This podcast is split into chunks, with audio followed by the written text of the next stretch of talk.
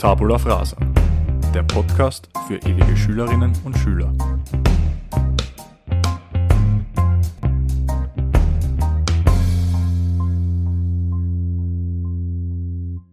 The Boys are back in town und damit herzlich willkommen, hallo und grüß euch zu einer weiteren Folge von Tabula Frasa. Wir begrüßen euch. Christoph Kafka, der Einzigartige, ist heute über seine Grenze gegangen oder wird in den nächsten Minuten über seine Grenzen gehen, da er gesundheitlich ein bisschen angeschlagen ist. Aber er hat beschlossen, drüber zu gehen, wie man im Fußballer-Jargon sagt, und seine Schmerzgrenze nach oben zu versetzen. Servus Christoph und super, dass du trotz deines leichten Handicaps dabei bist heute. Ja, das, das machen wir natürlich. Letzte Woche haben wir ja leider auch schon verschieben müssen, deswegen diese Woche natürlich das Zimmer durch. Das schaffen wir. Sehr gut. Ähm, ja, der Unterschied zu den letzten drei Folgen, heute sind wir alleine. Wir sind heute, ähm, also wir haben keinen Gast dabei, keine mhm. ähm, externe Gesellschaft sozusagen. Was sagst du zu unseren drei bisherigen Gästen äh, im Rahmen unserer kleinen Serie Durchstarten in Österreich? Wie, hat, wie haben dir die Folgen gefallen? Ähm, sehr gut haben mir die Folgen gefallen. Vor allem, es hat viele Inputs gegeben, wo ich einfach mich selber ein bisschen hinterfragen konnte und selber reflektieren konnte, wieso es bei mir vielleicht nicht so geklappt hat und habe da bei den äh, Gästen diese extreme Zielstrebigkeit gesehen. Das hat mir schon extrem imponiert, muss ich ehrlich sagen. Wie sieht's bei dir aus? Ja, ähnlich. Also natürlich, man bekommt da ganz andere Herangehensweisen vor Augen geführt und, und Sichtweisen. Und ich finde es auch echt spannend, dass ähm, so junge Leute so zielstrebig sind und so klare äh, Ziele einfach vor Augen haben. Echt spannend mhm. glaube ich, ist auch nicht so alltäglich, dass man in Na. dem Alter schon so klare Ziele vor Augen hat und das so auch verfolgt, so konsequent. Aber sehr erfrischend, sehr cool, sicherlich eine Bereicherung für uns in unserem Podcast, äh, absolut. Äh, und apropos, du hast es erwähnt, nicht geschafft, das ist eine super Überleitung, weil heute eben Teil 4 unserer kleinen Serie und da wir heute keinen Gast haben, wollen wir heute über uns selbst sprechen.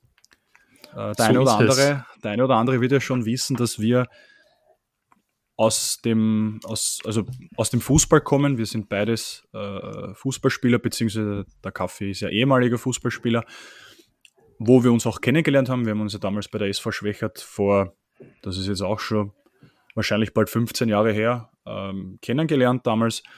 Und wir hatten halt beide den einen großen Bubentraum und das ist eben der gleiche wie unser Gast aus der letzten Folge, der Michi Swoboda. Wir wollten halt beide Profifußballer werden. Und das ist eben gescheitert. Und das wollen wir heute ein bisschen aufarbeiten, weil es halt ganz gut einfach in die Serie reinpasst. Durchstarten in Österreich, weil wir hatten das damals genauso vor, durchzustarten, eben im Fußball. Und deswegen wird es heute ein kleines wie soll man sagen, Selbstinterview geben. Das heißt, wir interviewen uns heute gegenseitig über diese Zeit, über diesen Bubentraum, der sich dann leider nicht erfüllt hat, für uns beide nicht. Obwohl man dazu sagen muss, ich glaube, wir haben trotzdem ein ganz gutes Leben bis jetzt erwischt, auch wenn das nicht in Erfüllung gegangen ist, oder? Ja, das auf jeden Fall. Also wir konnten den Sport extremst leben. Wir haben ihn halt von einer anderen Seite kennengelernt. Aber ich würde das jetzt nicht so schlechter darstellen. Natürlich wäre es schön gewesen, wenn du dich dann selber auf der Playstation spielen kannst oder sonst irgendwie in, ja. in dem Bereich oder wenn es beim Panini Sticker Album drinnen bist oder so. Das wäre natürlich was Cooles gewesen fürs Ego, aber in Wahrheit war es so auch eine, eine atemberaubende Zeit. Absolut. Also kleiner Spoiler, wir sitzen nicht jeden Tag traurig in der Ecke und weinen eine halbe Stunde nach dem Aufstehen. wir haben trotzdem ein äh, ganz stabiles Leben uns jeder selbst aufgebaut. Ähm, beginnen wir. Kaffee, erzähl mal von deinem sportlichen Werdegang. Wie ist deine Fußballerkarriere verlaufen, beziehungsweise wo hast du begonnen zu kicken? Ähm, generell angefangen habe ich damit, dass der, mein Papa immer mit mir Fußball spielen gegangen ist in äh, einem Park in Favoriten. Und irgendwann hat es mir dann keinen Spaß mehr gemacht. Und dann bin ich in die Volksschule gekommen und dann waren halt die coolen Burschen, waren die, die halt Fußball spielen konnten. Und ich war nicht einer von den coolen. Ich konnte nicht so gut Fußball spielen. Und dann habe ich, bin nach Hause gekommen und gesagt, ich mag jetzt äh, Fußball spielen. Und ab dem Zeitpunkt ist der Papa dann wieder öfters mit mir Fußball spielen gegangen und da ging dann halt sehr schnell was weiter, weil mein Papa war sehr engagiert, der hat mich immer forciert, der ist mir immer zuschauen gegangen und sowas, bis ich aufgehört habe, war er bei jedem Match dabei. Außer es war irgendwas Weltbewegendes, dann war er nicht dabei, aber ich könnte mich an kein Spiel erinnern, wo er, wo er nicht dabei war. Insofern danke Papa für die Unterstützung und für das, dass du mir da geholfen hast. Ähm, auf der, also bei mir ist dann so richtig losgegangen im Nachwuchs bei der KSV Ankerbrot, also genauso, wo, wo der Michael Swoboda angefangen hat. Dort habe ich dann gespielt, einige Zeit. Das hat extrem Spaß gemacht. Dann bin ich, glaube ich, zu Wienerfeld gegangen und anschließend zur SV Schwächert. Und dort halt dann den Nachwuchs fertig gemacht, ab der U16, dann in die Kampfmannschaft draufgezogen worden, dann dort etabliert. Und dann war es ein, ein Hin und Her mit Transfers, also da bin ich dann bei äh, Ostbank gewesen, bei Team, äh, bei Elektra gewesen, die jetzt TWL Elektra heißen. Und bei ähm, Nein, Ostbahn und Elektra, das war's. Und Schwächert dann immer wieder Retour. Wie war dein Werdegang? Wie bist du zum Fußball gekommen? Mm, ja, es hat auch bei mir einen familiären Hintergrund. Meine, meine Mutter und meine Großeltern waren halt sehr Fußball interessiert, begeistert, weiß ich nicht, aber auf jeden Fall sehr, sehr interessiert und haben ähm, immer Fußball im Fernsehen geschaut. Äh, früher hat es ja im ORF so in den 90er Jahren 18 Uhr Samstagabend äh, die Fußball-Bundesliga-Highlights eben mit Rapid, Sturm Graz, Austria Wien, Casino mhm. Salzburg. Also das hat mir immer super gefallen, weil sich eben meine, meine Familie immer angeschaut hat und ich bin immer daneben gesessen und war dann richtig begeistert und habe mich jeden Samstag schon richtig auf diese Sendung gefreut und das war, ja, es war einfach richtig cool und ich habe mich da sofort drin verloren und so ist eigentlich die Leidenschaft entstanden und ähm, ich habe dann eines Tages gesagt, zu meiner Familie, zu meiner Mutter und zu meinen Großeltern, Leute, ich will das auch, ich will auch mal eines Tages da im, Fernseher, im Fernsehen spielen und ich will dort auch mal zu sehen sein. Und ich will das einfach auch machen. Und ja, dann dadurch, dass ich ja ein äh, von klein auf eigentlich äh, Rapid-Fan bin, haben sich äh, meine, meine Mutter, meine Großeltern dann gleich gedacht, ja, wurscht, schreiben wir gleich bei der Rapid ein oder, oder versuchen wir, dass er bei Rapid halt reinkommt. Und ich habe dann eben in der ähm, U7 bei Rapid Wien eben gespielt, also beim, glaube ich, kann man so sagen, populärsten österreichischen Fußballverein. Ähm, war dort, ich glaube, zweieinhalb Jahre im Nachwuchs. Dann bin ich zu äh, Admira Wacker Mödling gewechselt, war dann dort, äh, ja, waren es, glaube ich, ich weiß gar nicht mehr genau, wie viele Jahre das es waren. Ich, irgendwas zwischen sechs und acht Jahren war ich dort, bin dort auch in der ähm, Fußballakademie gewesen. Wir haben ja letztes Mal mit Michi Swoboda auch das Thema Akademie angesprochen. Ähm, Zwischen 6 und 8 ist super gesagt, weil das sind genau sieben laut transfermarkt.at. Oh, du recherchierst über mich nicht. naja, das sagst du. Ja, leider. Also wie viel, wie viel waren es jetzt, Entschuldige? Von 2000 bis 2007 bist du bei. Okay, dann, dann sind das laut gewesen. Adam Riese sieben Jahre. Also Quasi, gut ja. geschätzt, ja. Ich war mal halt nicht mehr also sicher. Sieben bis acht, weil 2000 ja. eben auch noch. Ja, ähm, ja, und auf jeden Fall war ich dann eben auch zwei Jahre in der Fußballakademie von Admira und bin dann auch zur SV Schwächert gewechselt. Habe dort auch noch mh, mm, so eineinhalb, zwei Jahre im Nachwuchs gespielt, wobei das zweite Jahr dann schon ähm, eine Mischung aus Nachwuchsfußball und eben ähm, Erwachsenenfußball war, also eben in der Kampfmannschaft. Und das war auch die Zeit, wo wir zwei uns dann kennengelernt haben bei der SV Schwächert, wo sich dann eigentlich über die Jahre eine, eine richtig eine richtig geile Freundschaft ergeben hat. Und ja, dann 2016 bin ich dann nach Dreiskirchen gewechselt. Also mit der SV Schwächert haben wir immer in der äh, Regionalliga Ost gespielt. Das ist halt die dritthöchste Spielklasse. Ich bin dann 2016 äh, zu Dreiskirchen gewechselt. Das war auch dann äh, die dritthöchste Liga. Und dann vor, ähm, also im Jahr 2020, das erste Corona-Jahr, dann noch zum, zum ASK Gottingbrunn da war das dann so, dass das eine Liga weiter unten war, also vierthöchste Leistungsstufe und zu guter Letzt äh, im Sommer 2021 dann zum SC Neusiedl auch wieder in die, in die Regionalliga Ost, in die dritthöchste Liga. Das ist so im Groben ähm, mein Werdegang. Ja, auch viel gesehen, auch viel, viel gemacht. Ähm, zwecks Durchstarten was würdest du sagen, was waren die, die prägenden Jahre? Wann hättest du durchstarten können? In welchem Alter? Was glaubst du? Du meinst jetzt, äh, auf, dass ich halt Profi werde? Genau, wo du eventuell entdeckt hättest werden können oder wo du, wo siehst du vielleicht den ersten Stolperstein in deiner Fußballkarriere? wo es gehapert hat, wo es vielleicht in eine andere Richtung dann gegangen ist? Mm, es gab mehrere Stolpersteine und die leider Gottes schon von klein auf. Ähm, ich bin halt einer, der dann immer versucht, trotzdem zurückzuschlagen, zurückzukämpfen, mich, also mich selbst zurückzukämpfen und, und mhm. mich selber wieder in eine bessere Position zu bringen. Aber begonnen hat es bei Rapid damals schon als kleines Kind. Ähm, da wurde ich dann nach zweieinhalb Jahren einfach ausgekaut, mehr oder weniger. Mhm. Also es gibt ja, es gibt ja dieses ganz hässliche Wort, muss man ganz ehrlich sagen, wenn man geschichtlich ein bisschen interessiert ist. Es gibt dieses hässliche Wort selektieren. Mhm. Und das wurde damals halt verwendet im, im, im Nachwuchsfußball und da hat es halt immer jedes Jahr, keine Ahnung, zwei, drei Spieler halt getroffen bei den großen Vereinen, so wie Rapid oder äh, bei Admira. Und dort wurde ich halt dann mit in der U8, also als sieben, achtjähriger Geschropp, wurde ich halt selektiert, ähm, weil offensichtlich ein äh, sehr einflussreicher Vater von einem anderen Spieler in der Mannschaft. Ähm, dem war ich offensichtlich ein Dorn im Auge aus verschiedensten Gründen. Und äh, da habe ich dann ähm, ja, das, das Weite suchen müssen dort.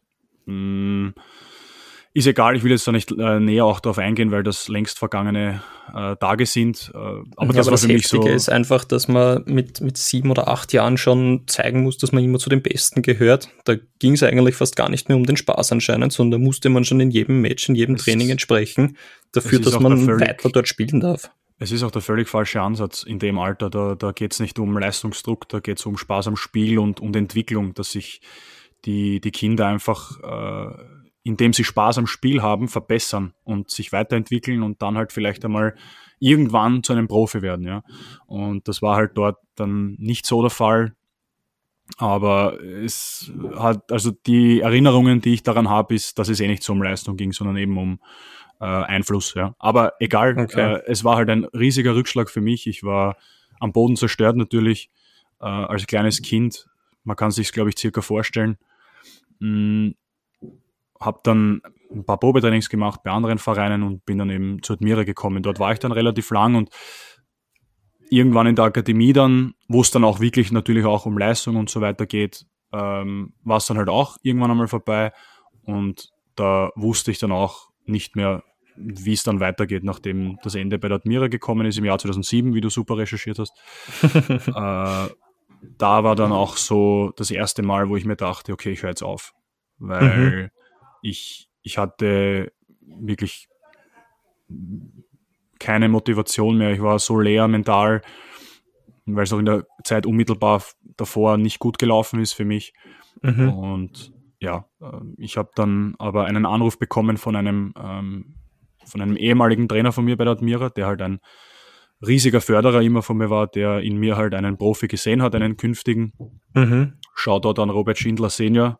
Danke für alles, was du, was du für mich gemacht hast, weil du warst ein prägender Charakter in meiner bisherigen Fußballerkarriere, auch wenn sie nicht so glamourös ist und auch nicht mehr werden wird. Ähm, aber der hat halt angerufen, hat das gehört, dass ich bei der Admira halt äh, nicht mehr weiterspielen werde und ähm, er hat mich halt gefragt, ob ich nicht einmal nach Schwächert eben zu einem Probetraining kommen möchte und dann ist es halt weitergegangen und ja, das waren so meine ersten Rückschläge oder die, die größten, sagen wir so. Und äh, ja, von, von Schwächert, was jetzt kein großer Verein ist, da gibt es keine Akademie und so weiter, ist es halt dann schon schwieriger, äh, auf den Profizug aufzuspringen. Der Michi Swoboda hat es geschafft und das ist ihm natürlich auch von Herzen zu gönnen, mhm. aber das ist einer von Hunderten, der es dann auf diesem Wege schafft, glaube ich. Glaube ich auch, ähm, ja. Ja, und dann irgendwann bist du dann halt mal so alt, wenn du dann im Kampfmannschaftsbereich ein paar Jahre spielst und dann so Mitte 20 bist, wo du dir dann denkst, okay, äh, das geht sich in diesem Leben dann wahrscheinlich eher nicht mehr aus. Wie, wie hat das bei dir ausgeschaut? Ähm, also prinzipiell würde mich bei dir interessieren, hast du damals, wie du im Verein zu spielen begonnen hast, schon den Traum gehabt, Profi zu werden oder hast du einfach nur gespielt, weil du dachtest, ich will einfach nur einen Spaß haben und das allein das Hobby und äh, es ist nur zwecks der Gaude? Prinzipiell wollte ich einfach immer nur cool sein, glaube ich. Also, also es war Gruppenzwang mehr oder weniger? Ja, voll. Es war irgendwie so, so mitläufermäßig. Ich wollte halt der Coole sein, der auch Fußball spielen kann. Ich wollte der sein, der, der alle aussteigen lässt und sowas am Fußballplatz. Ich wollte eben da, ja, weiß ich nicht.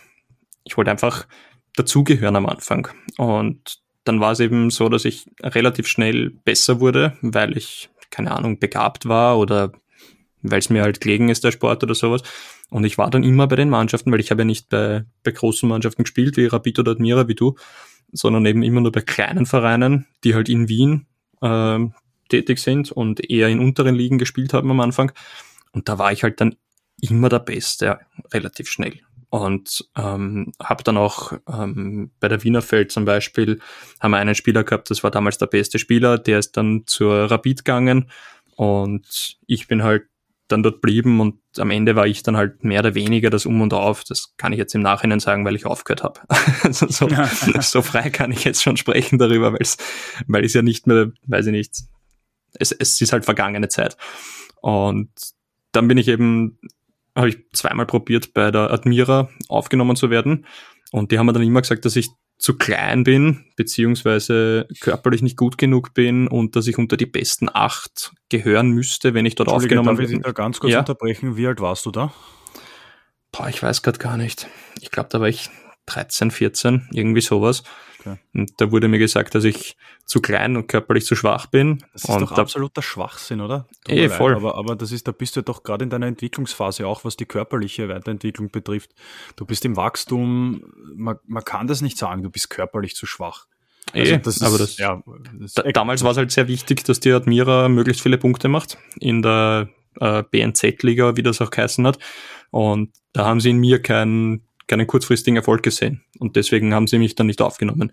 Mhm. Und ja, dann eben bei der Schwächert war ich dann auch irgendwann im Nachwuchs einer von den Besten. Und dann bin ich halt eben raufgezogen worden. Und es war ein, wie ich bei der Schwächert im Nachwuchs gespielt habe, war es wirklich nur Spaß. Also es war wirklich nur Gaude und natürlich war so ein bisschen der Traum, dass ich eben Fußballer werden kann, aber so richtig arg losgegangen ist dann halt mit 16, wo ich das erste Mal raufgezogen worden bin, weil dann haben auf einmal in die, ganz in viele in Schwächert. Genau, genau. Ja, da haben ja. dann auf einmal ganz viele Leute gesagt, ja, der ist ein Riesentalent und der ist so super und so toll und das hat mir den Urdruck gemacht und ich musste dem immer entsprechen und dann konnte ich nicht mehr so frei aufspielen wie früher.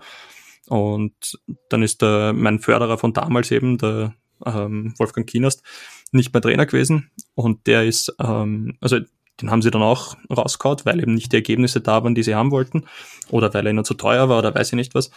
Und dann bin ich halt wieder runtergeschickt worden in Nachwuchs, hat natürlich mir war es eigentlich relativ wurscht. Ich habe mich das nie, also natürlich war es am Anfang nicht schön, wieder runtergeschickt zu werden in den Nachwuchs, aber auf der anderen Seite, dort habe ich halt wieder Spaß gehabt beim Fußball.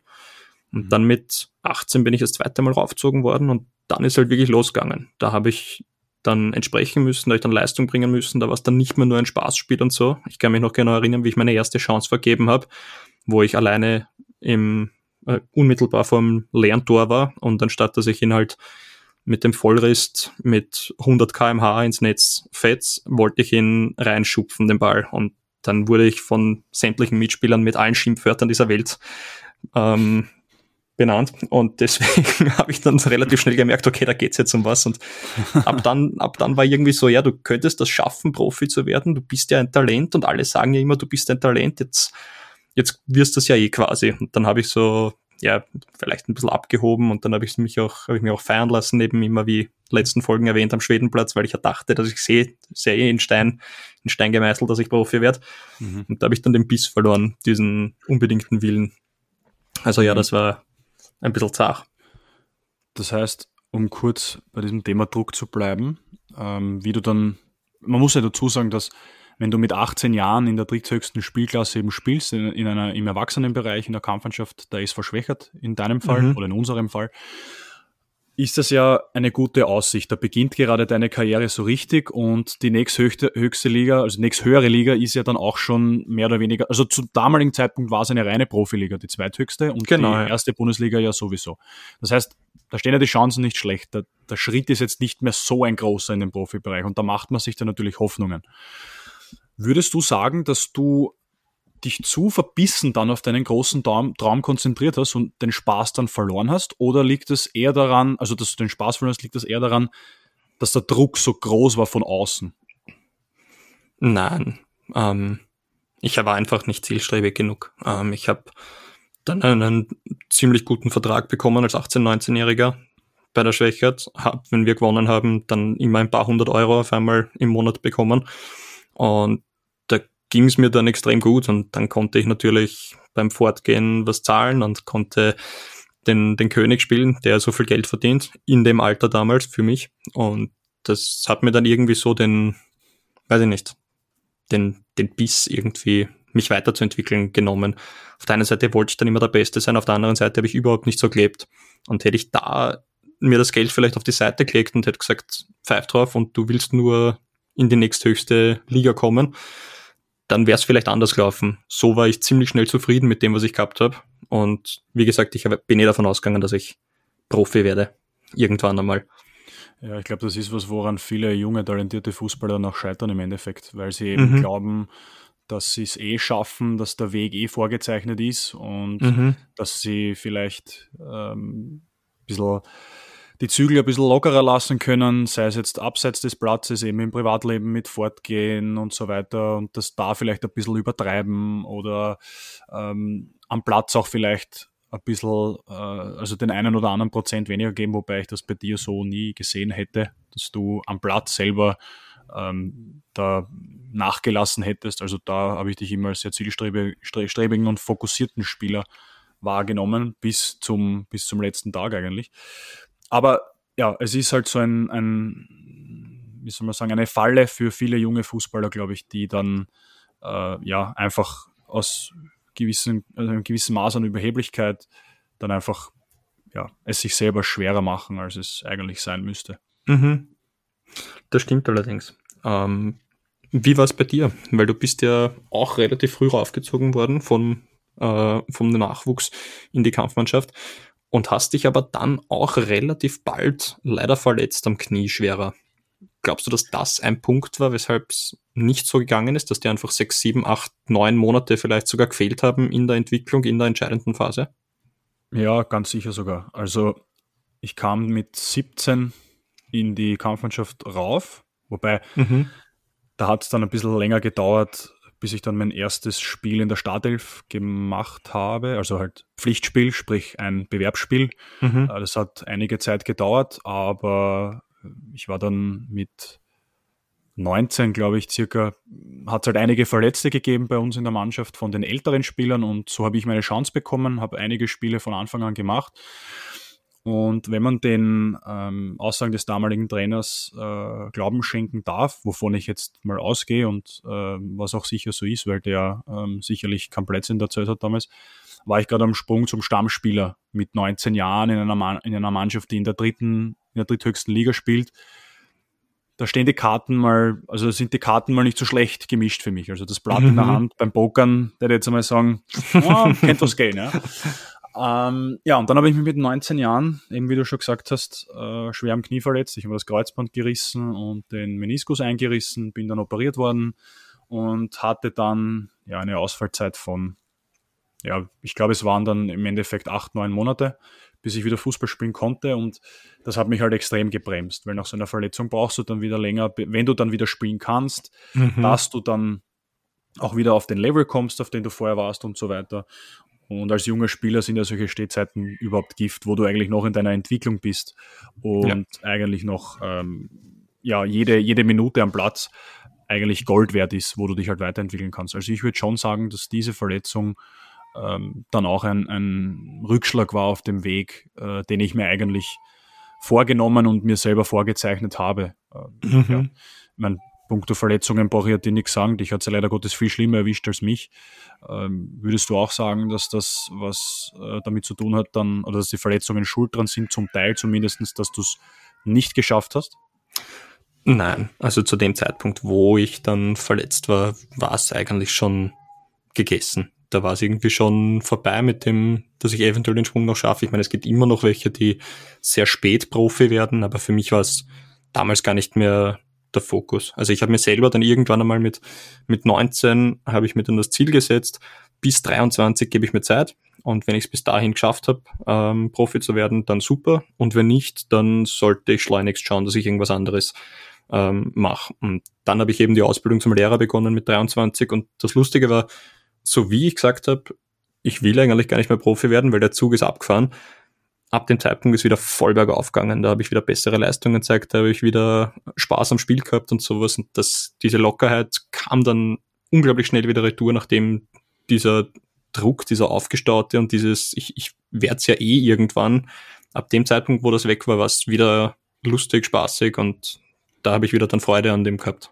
Aber das ist, glaube ich, genau der Punkt. Wenn du den Spaß am Spiel verlierst, wenn du ein junger, aufstrebender Spieler bist, ein Talent bist und dann nach oben willst und dann aber den, den, den Spaß zu sehr verlierst, weil du zu verbissen mhm. äh, daran arbeitest, äh, Profi zu werden, dann glaube ich, ähm, geht Potenzial extrem verloren. Definitiv, definitiv ja. Das, das ist leider bei uns zu sehr drinnen und das beginnt eben schon bei den ganz Kleinen, wie man eben sieht bei dir, dass man bei der Rapid schon in jungen Jahren Spieler raus hat, die gehen gerade einmal in die Volksschule und denen wird gesagt, sie sind zu schlecht dafür, dass weiterhin beim Verein bleiben. Ich meine, was macht das mit einem 8, 9, 10-Jährigen vielleicht? Und das zieht sich halt dann durch bis zum Erwachsenen-Dasein. Ich meine, im Nachhinein war es eine gute Schule unter Anführungszeichen, weil uns halt jetzt im Leben relativ wenig aus der Bahn wirft, weil wir halt aus einer sehr rauen Welt kommen. Aber auf der anderen Seite ist das halt für die Entwicklung, für die persönliche katastrophal, wenn dir mit zehn Jahren gesagt wird, du bist nicht gut genug. Ja, es sind halt prägende Erlebnisse. Also so, ich kann mich zwar nur mehr dunkel an diese Zeiten halt erinnern, wo es halt, wo das halt war und so weiter, aber ich weiß, dass es halt einfach prägend war für mich und dass das mhm. auch was ist, was halt nicht mehr aus meinem Kopf rausgehen wird, weil es einfach richtig mir richtig das Herz brochen hat einfach zu der Zeit, weil mhm. Rapid, mein Verein, ich war riesiger oder bin immer noch natürlich riesiger Rapid-Fan und dann dort so eliminiert zu werden, anders kann man es glaube ich nicht titulieren, in dem Alter auch noch ist schon, das war schon heftig, muss ich ehrlich sagen. Also mhm. das ist nicht so ohne. Ähm, du bist ja nicht den Weg der Fußballakademie gegangen. Du bist bei, äh, du hast bei Ankerbot gespielt, du hast bei Wienerfeld gespielt, du warst bei Schwächert im Nachwuchs. Mhm. Würdest du meinen, mit dem Talent, das du in die Wiege gelegt bekommen hast, wäre es vielleicht besser gewesen, in eine Akademie zu gehen? Wäre dann der Traum Profifußballer ein realistischer gewesen, realistischerer gewesen? Mm, kann sein. Kann, kann gut sein, weil ich dann wahrscheinlich die, die Feinheiten bei der Technik und so weiter anders mitbekommen hätte, weil bei mir ist es halt alles angelernt, aber halt nicht wirklich ausgebildet gewesen. Und deswegen, ja, ist das einfach eine, sind das andere ähm, Vorzeichen mehr oder weniger. Ja, hätte, hätte, hätte. Ähm, ich glaube, dass. Fahrradkette. Richtig, ja. Ich glaube, ich glaub, dass sicher möglich gewesen wäre, dass ich eben dann Profi geworden wäre, aber es wäre so auch möglich gewesen. Im Endeffekt wäre es wahrscheinlich dann auch nicht passiert, weil ich einfach genauso nicht diesen endgültigen Willen gehabt hätte, wie eben damals auch mit 18 bis 22. Mhm. Wie schaut's bei dir aus? Hätte es damals bei der Admira geklappt? Glaubst du, dass du jetzt in der Bundesliga spielen würdest? Das ist immer schwer zu sagen, ob ich jetzt mit 30 Jahren immer noch in der Bundesliga spielen würde, aber ich glaube schon, dass, dass ich das Zeug dazu gehabt hätte. Also ich habe dann viele Spieler gesehen, mit denen ich gemeinsam bei der Admira gespielt habe, mhm. die dann Profis wurden, die dann teils bei der Admira, teils woanders äh, zu Bundesligaspieler wurden, das auch verdient. Also bin es da niemanden neidig oder sonst irgendwas. Aber ich habe mir immer gedacht, okay, ich war jetzt nicht viel schlechter wie die. Und mhm. natürlich wäre, wenn ich den gleichen Weg wie sie bestritten hätte, dann hätte ich vielleicht auch eine bessere oder schnellere Entwicklung genommen, wie bei einem eben Amateurverein wie, wie Schwächert, wo ich auch noch mhm. äh, ein bis zwei Jahre im, im Nachwuchs gespielt habe. Ja, also ich würde schon behaupten, dass, dass ich das Zeug dazu gehabt hätte und dass ich das ausgegangen wäre. Ich war immer von klein auf sehr ehrgeizig mhm. und habe mir auch entsprechende Ziele gesteckt, ähm, möchte aber jetzt auch nicht die Schuld immer irgendwelchen externen Faktoren zuschieben. Also mhm. es liegt schon auch zum Teil an mir natürlich, dass das äh, dann nicht geklappt hat, auch dann später nicht, wie ich dann in Schwächert war. Also bin, bin, bin keiner, ich bin, ich bin einer generell, der zuerst einmal vor der eigenen Haustür kehrt, egal um was es geht, mhm. äh, bevor ich da großartig äh, mit dem Finger auf andere zeige und sage, du bist schuld, dass ich das und das nicht erreicht habe. Das ist, glaube ich, der falsche Ansatz. Das auf jeden Fall. Ähm, was man aber auch sagen muss, und da eben Hut ab vor der SV Schwächert, die mit deutlich weniger Mitteln als die großen Vereine durchaus immer gute Spieler entwickelt haben. Uns beide eben auch, weil wir haben jahrelang in der dritthöchsten Liga Österreichs gespielt. Das schafft man nicht so einfach als Verein mit eher begrenzten Mitteln. Und es haben ja auch viele, also viele, unter Anführungszeichen viele, den Sprung ja dann nach oben geschafft. Also eben Michael Swoboda einer davon, der es richtig weit rauf geschafft hat. Aber das zählt halt auch dazu, dass bei der SV Schwächert nicht so schlecht gearbeitet wird.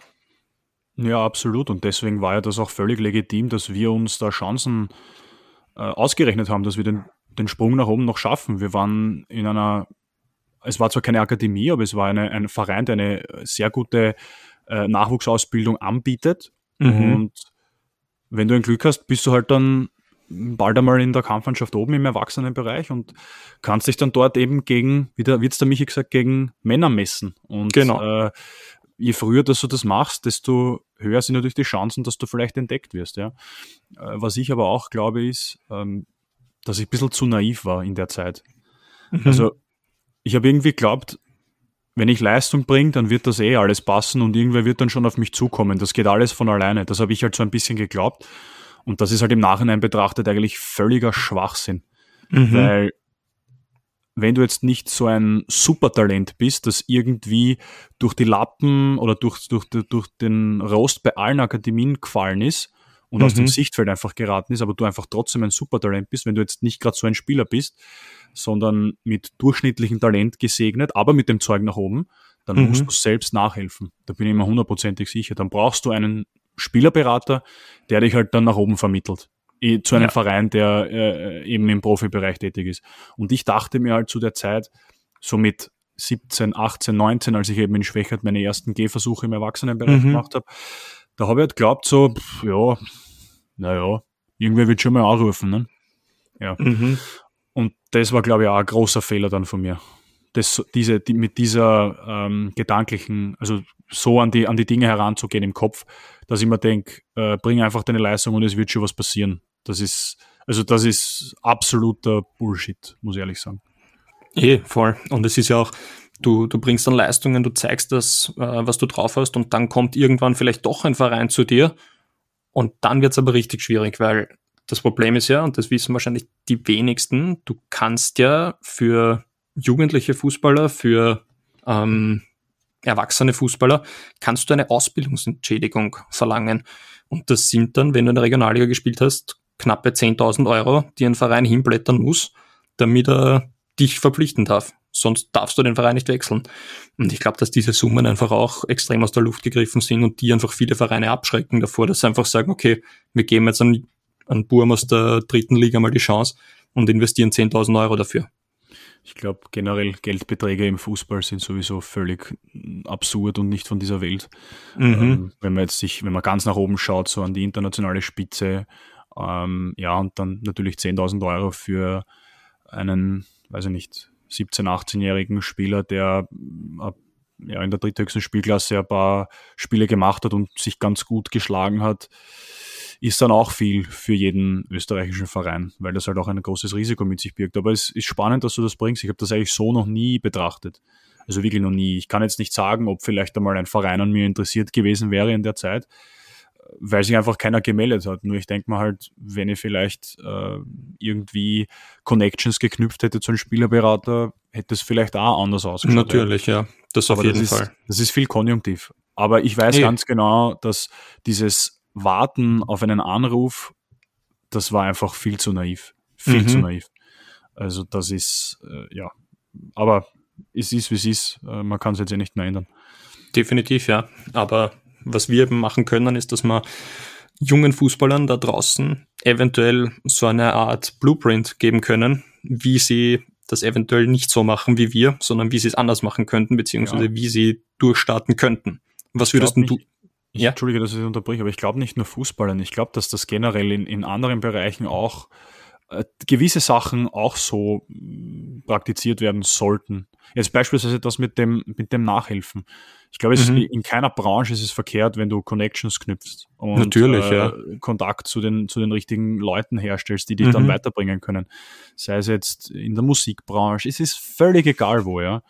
Also ich würde das jetzt nicht nur Fußballer beschränken, äh, sondern einfach jeden, der sich, der einen, einen großen Traum hat, sich äh, irgendwo in irgendeiner, äh, in irgendeinem Bereich, in irgendeiner Branche zu, zu etablieren, würde ich sagen.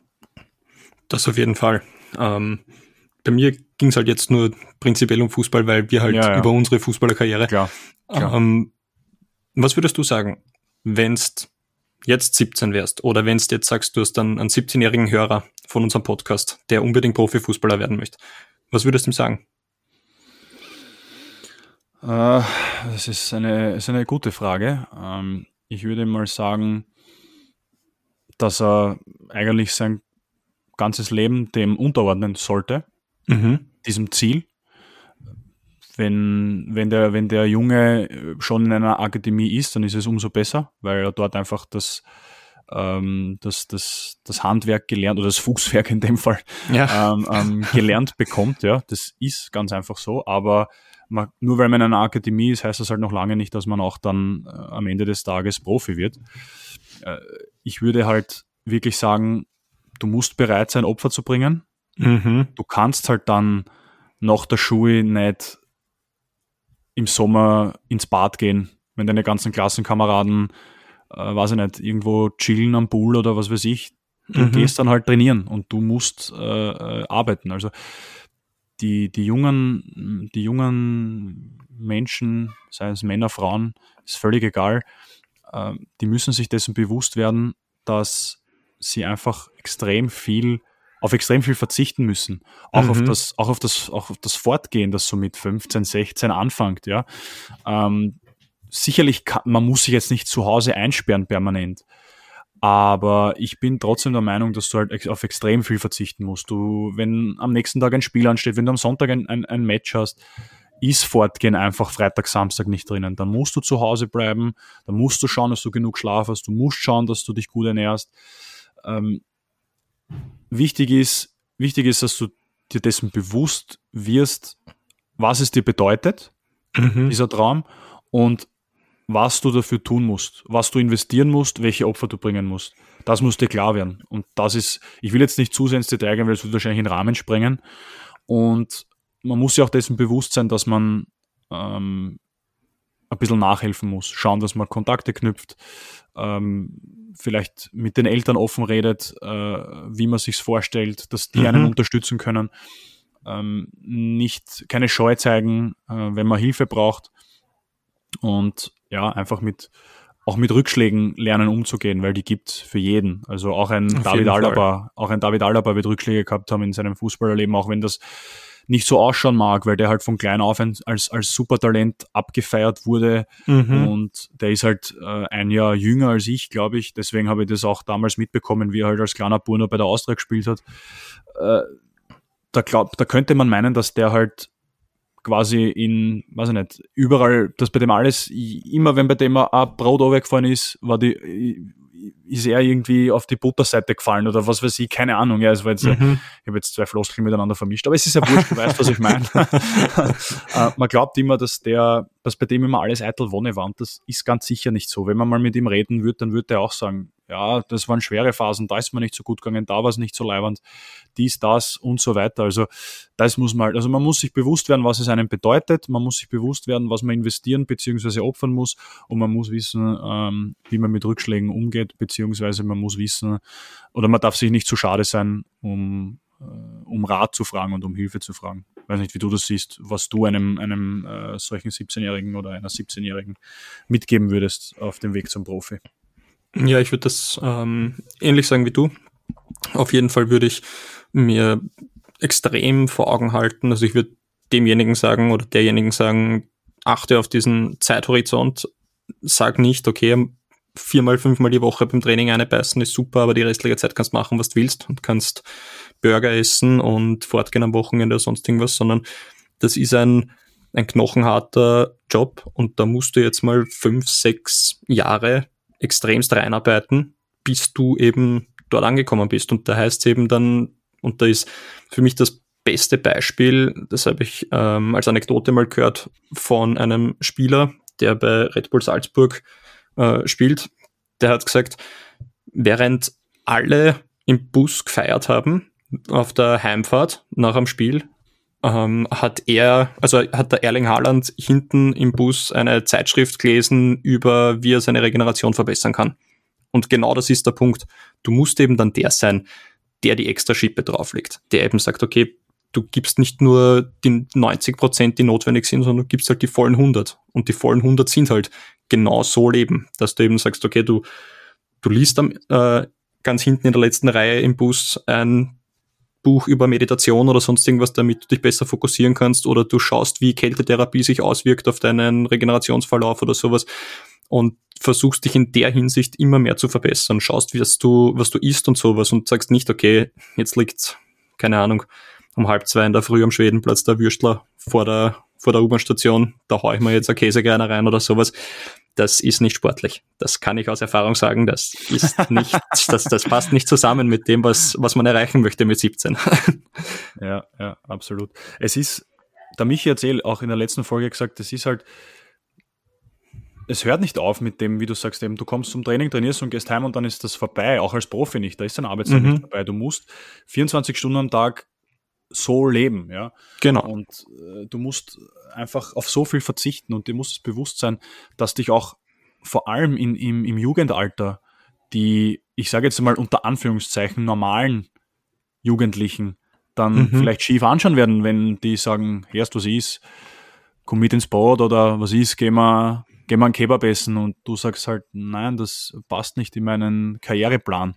Genau. Das ist halt auch der große Unterschied, glaube ich, jetzt zu einem äh, der halt mit 17 noch nicht unbedingt weiß, was er oder sie machen möchte, mhm. zu einem, sagen wir jetzt einfach, einen jungen, aufstrebenden Fußballer, ein, ein, junges, aufstrebendes Talent, der weiß halt schon, der hat halt schon ein Ziel vor Augen. Genau. Ein anderer braucht halt länger, das ist ja nichts Verwerfliches, ja. Überhaupt nicht. Aber, aber das ist der Unterschied. Die müssen halt dann solche Dinge nicht beachten ob ihnen jetzt dieser Kebab oder irgendwas anderes, was sie halt so machen die ganze Zeit oder das Fortgehen am Wochenende, ob sie das in ihrer Entwicklung einschränkt, dass sie ihr Ziel erreichen. Aber ein anderer, ein Fußballer, der hat das eben schon vor Augen und deswegen klingt das dann für den anderen auch ein bisschen lächerlich, vielleicht, wenn der sagt, na, ich kann den Kebab jetzt nicht essen oder ich kann mit euch heute nicht fortgehen, weil ich habe morgen ein Match und das ist wieder eine Chance, mich weiterzuentwickeln, dass ich mal mein Ziel Profifußballer erreiche. Also ich glaube, ich glaube, dass das für einen Außenstehenden auch dann schwer zu verstehen äh, äh, sein wird. Und damit muss man halt auch als junger, aufstrebender Fußballer oder wurscht, in welchem Bereich man durchstarten möchte, das muss einem bewusst sein, dass halt Unverständnis vom Umfeld kommen wird, also von den Freunden, sogenannten Freunden, und dass man dann vielleicht ausgelacht wird oder, weiß ich nicht, deppert angerät wird oder keine Ahnung, ja, aber das, das ist so und mit dem muss man dann auch umgehen können. Okay, aber das ist genau das, was ich gemeint habe mit dem Zeithorizont. Du musst dir den setzen und du musst eben dann in den fünf Jahren sowas ausklammern. Aber wenn du es in fünf Jahren ausklammern, also diese fünf Jahre ausklammern kannst, wenn du dich extrem darauf konzentrierst und eben beim Kebab sagst, nein, der passt einfach nicht in meine Makronährstoffe rein, ich muss heute noch so und so viele Proteine zu mir nehmen und weniger Kohlenhydrate, dann musst du das dementsprechend eben leben. Und wenn du es schaffst, fünf Jahre dich extrem hart darauf vorzubereiten und dann eben diesen Sprung zu schaffen, ja, dann lachst du in fünf Jahren den einen aus, der damals fortgegangen ist. Und mhm.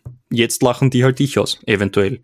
Aber das ist eben das, woran du arbeiten musst, wo du eben dran setzen musst, alles zu geben. Und das kann ich nur jedem jungen Spieler mitgeben, weil so schonungslos hat mir leider keiner gesagt, weil hätte es mir jemand so schonungslos gesagt mit, du musst dein, keine Ahnung, deine Ernährung tracken und sowas, du isst nur Blödsinn, du kannst am Wochenende nicht fortgehen, weil das wird dich deinem äh, Ziel nicht näher bringen dann hätte ich vielleicht den ausgelacht, aber dann hätte es mir wenigstens einer gesagt. und vielleicht hätte ich zum Nachdenken wahrscheinlich bekommen. Genau, vielleicht hätte ich dann anders drüber nachgedacht und vielleicht wäre ich dann nicht da, wo ich jetzt bin, auch wenn es mir jetzt sehr gut gefällt, aber vielleicht wäre mein Leben dann ganz anders verlaufen. Mhm. Nur das ist eben das, worum es geht. Meiner Meinung nach.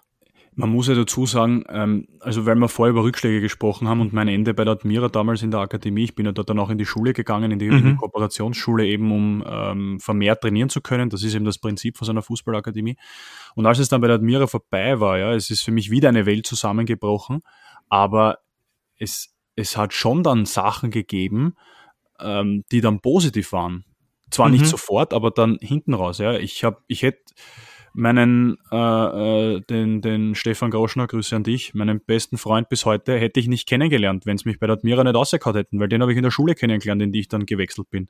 Mhm. Ähm, wir zwei hätten uns nicht kennengelernt, weil wir wahrscheinlich Definitiv, dann, weil ja. sich unsere Wege nie gekreuzt hätten, weil ich wahrscheinlich Mhm. nie nach Schwächert gekommen wäre, wenn ich den Weg über die Akademie bei der Admira, über die zweite Mannschaft bis zur äh, bis zu den Profis rauf geschafft hätte. Ähm, es gibt so viele Dinge, die ich äh, wahrscheinlich nicht äh, so erlebt hätte, wie ich sie erlebt habe in dem, im Mhm. Laufe der Jahre. Also es ist ja nicht alles schlecht und man muss jetzt, nur weil es jetzt äh, einem nicht gelingt, Profi zu werden, muss die Welt nicht zusammenbrechen. Ja? Also äh, absolut nicht. Ähm, du musst halt nur die Lektionen, die, die diese Sachen eben dir bereiten, die musst du halt annehmen und die musst du dann halt in anderen Lebensbereichen mitnehmen. Weil bei mir Genau. war es eben auch, mir wurde ein paar Mal gesagt, ich bin zu schlecht für die Admira. Und dann in meinem dritten Semester im Studium hat mir eine Lehrerin gesagt, dass aus mir kein Volksschullehrer wird und dass das, was ich mache, nur Blödsinn ist und nur schlecht ist. Und ähm, hat das natürlich nicht so direkt gesagt, aber das war halt der, der Grundton von dem, was sie mir gesagt hat. Und sie hat mir immer wieder gesagt, dass ich faul bin und nicht, ähm, mich nicht ordentlich vorbereiten, dass ich mit den Kindern nicht kann und so weiter. Und ich habe halt dann gedacht, es ist mir egal, was du mir sagst, weil ich habe meinen Stil und dem bleibe ich einfach treu. Und im Endeffekt bin ich jetzt seit sieben Jahren Lehrer und kann jetzt auch sagen, okay, das hat mich halt gestählt aus dem. Diese Lektion habe ich genommen und das ist halt extrem wichtig.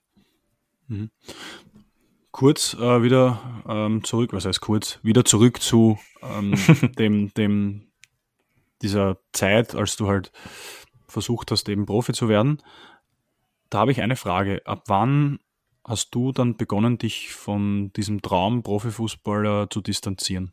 Beziehungsweise wann hast du ihn dann gedanklich endgültig gestrichen? Du hast es vorher schon kurz anklingen lassen, aber lass uns da vielleicht noch ein bisschen mehr ins Detail gehen.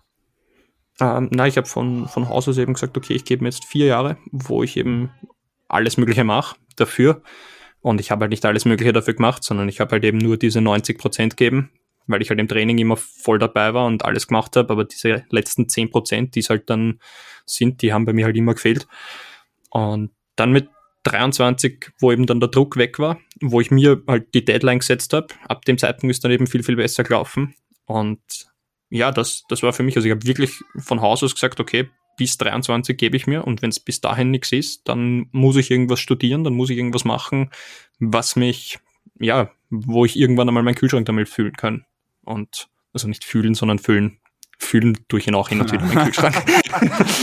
Vor allem, wenn er leer ist, gell? Weil Richtig, du So, oh, nichts zum Essen da.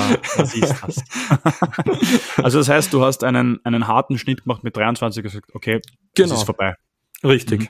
Und Okay. das war, glaube ich, die beste Möglichkeit, weil ich, glaube ich, sonst bis, weiß ich nicht, 29 oder sowas immer noch gesagt hätte, na, aber jetzt, nächstes Jahr ist meine Saison und jetzt reise ich's raus und jetzt werde ich's noch und sowas. Aber das ist meiner Meinung nach unrealistisch, weil mit 29 bist du halt in der Liga und dann wird keiner aus der Bundesliga kommen und sagen, boah, du bist ein super Spieler, du hast 17 Tore geschossen in der Regionalliga, jetzt holen wir dich noch, sondern das musst du halt mit 22, 23 machen, wenn dann. Aller spätestens. Genau. Wie war's Mhm. bei dir? Ja, also ich hatte nicht den, den einen harten Schnitt geben und den einen Zeitpunkt, wo ich gesagt habe, es ist vorbei, aber es war bei mir auch so, ähm, mit 17, 18, 19, 20 Jahren habe ich mir gedacht, okay, also bis 23 sollte schon eine Aussicht nach oben gegeben sein, beziehungsweise solltest du weiter oben wo unterkommen.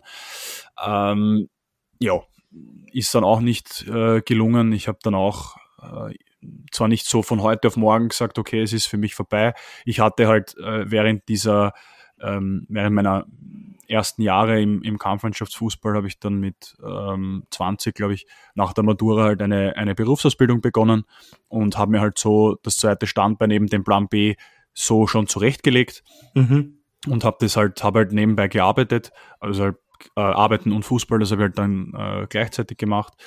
Und ja, ich habe dann auch mit, mit äh, 23 irgendwann mal dann gesagt, ja, ich glaube, das wird nichts mehr. Interessanterweise war es bei mir ähnlich. Ich habe mir dann auch nicht mehr so den Druck gemacht und plötzlich äh, ging es dann auch besser und ich habe eigentlich dann meine beste Saison gespielt.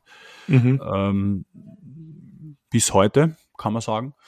Ähm, wo ich mir dann auch mal kurz gedacht habe, naja, vielleicht wieder jetzt wer aufmerksam auf mich, weil ich habe wirklich nachweislich gute Leistungen gebracht in dem Jahr. Mm, ja, war dann auch nicht so, wo ich mir gedacht habe, okay, was muss ich noch alles tun? Da sind wir wieder beim Thema Naivität und glauben, Mhm. es geht eh alles von selber. Und deswegen war das dann, als ich dann da nach dieser super Saison, hebe mich nur ungern selber in den Himmel, aber die Saison war wirklich gut. Muss man schon ein bisschen auf die Schulter klopfen. Na, aber die, die, war, die war echt stark. Das war eben noch in Schwächert. Das war mein vorletztes Jahr in Schwächert damals.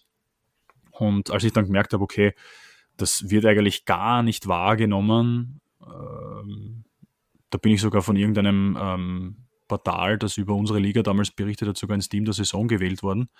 Mhm. Also die mhm. besten elf Spieler der Saison zu den besten Verteidigern gehört, weil ich ja Verteidiger bin. Ähm, da hat sie nichts getan und ich denke mir so, okay, jetzt habe ich medienwirksam eine gute Saison gespielt. Mhm. Zwar jetzt nicht bei, zwar nur bei einem regionalen Medium, aber trotzdem.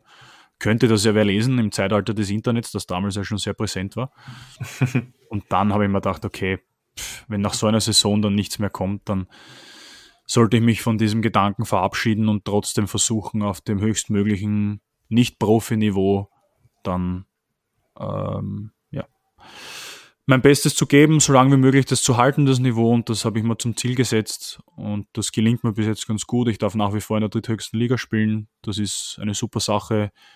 Äh, mir macht es nach wie vor großen Spaß und ich möchte es nicht missen, muss ich ehrlich sagen. Also ohne Fußball wäre, wird was fehlen in meinem Leben. Nach wie vor. Also das ist ganz sicher so und das wird auch wahrscheinlich so bleiben. Das wird sich nicht mehr großartig ändern, glaube ich. Das waren meiner Meinung nach überragende Schlussworte. Ja. Muss ich offen und ehrlich sagen. Ja, wie gesagt, das ist, sieht halt jeder anders. Wie gesagt, der eine hört früher auf, der andere später. Du hast ja auch schon deine Karriere jetzt seit, wie lange? Seit, seit zwei Jahren schon. Zwei Jahren, ja, hast du. Mhm. Das heißt, du warst wie alt, wie du aufgehört hast? 30. 30, ja, also so alt wie ich jetzt. Na, ich habe schon noch vor, dass ich ein paar Jahre spiele, solange sich halt sehr, mit Job lässt sich gut vereinbaren, das ist wichtig.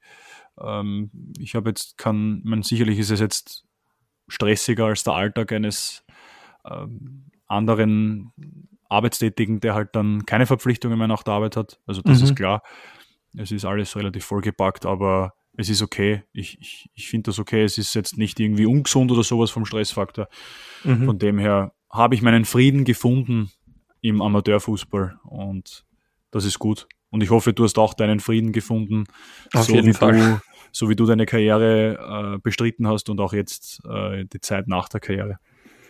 Auf jeden Fall, auf jeden Fall. Also, wie gesagt, ich, ich habe viel gelernt in der Zeit, ich habe da viel mitgenommen und das kann ich jetzt weitergeben. Das kann ich in der, in der Schule weitergeben als Lehrer und das kann ich jetzt über den Podcast weitergeben und das kann ich irgendwann an meine Kinder weitergeben. Sollten sie auch mal diese Idee haben. Ja, äh, apropos Kinder, man hat sie im Hintergrund, glaube ich, ein paar Mal gehört. Also, das ist die erste Folge ja. mit, mit Ben und Noah Kafka. Ähm, ja, wir sind, wir sind authentisch, wir beziehen alle genau. ein. Das, das haut hin. Ähm, ja, in diesem Sinne, wie du sagst, paar gute Schlussworte. Es gibt, glaube ich, ähm, aktuell leider Gottes eh andere Themen, die viel wichtiger sind. Ähm, wir haben uns bewusst dazu entschlossen, jetzt nicht großartig viele Worte über die aktuellen Geschehnisse auf der Welt beziehungsweise in Europa zu verlieren. Mhm. Ähm, werden wir vielleicht mal in einer eigenen Folge machen, das müssen wir uns aber noch überlegen. Ähm, wir haben euch hoffentlich jetzt in den letzten gut 53 Minuten vielleicht von diesen aktuellen Geschehnissen, die uns ja alle miteinander sehr treffen und erschüttern. Äh, wir hoffen, dass wir euch da von diesem Gedanken ein bisschen wegbringen konnten, euch ein bisschen ab lenken konnten und sagen vielen herzlichen Dank fürs Zuhören. Wenn es Inputs gibt, äh, natürlich jederzeit gerne auf Social Media, Tabula Frasa, Underline Podcast, Facebook, äh, Tabula Frasa, also Tabula Frasa, Underline Podcast ist Instagram und äh, auf äh, Facebook findet ihr uns unter Tabula Frasa. Wir freuen uns über natürlich jegliche Rückmeldung von eurer Seite hoffen, ihr bleibt uns gewogen, hoffe, ihr habt Spaß da draußen, denn auch in Zeiten wie diesen ist es okay, Spaß zu haben und sich abzulenken von jeglichen Geschehnissen. In diesem Sinne, Kaffee, du hast das letzte Wort. ähm, wir hoffen, dass wir euch irgendwas mitgeben konnten, dass ihr irgendwie sagen konntet, da, da finde ich mich wieder, da kann ich was besser machen, da kann ich aus deren Fehlern lernen. Dann, wenn wir nur einen erwischen, der jetzt sagt, okay, er geht da jetzt fokussiert daran, er hat da was mitgenommen, dann hat diese Folge schon extrem viel gebracht. Insofern vielen, vielen Dank fürs Zuhören. Macht es gut, bis zum nächsten Mal.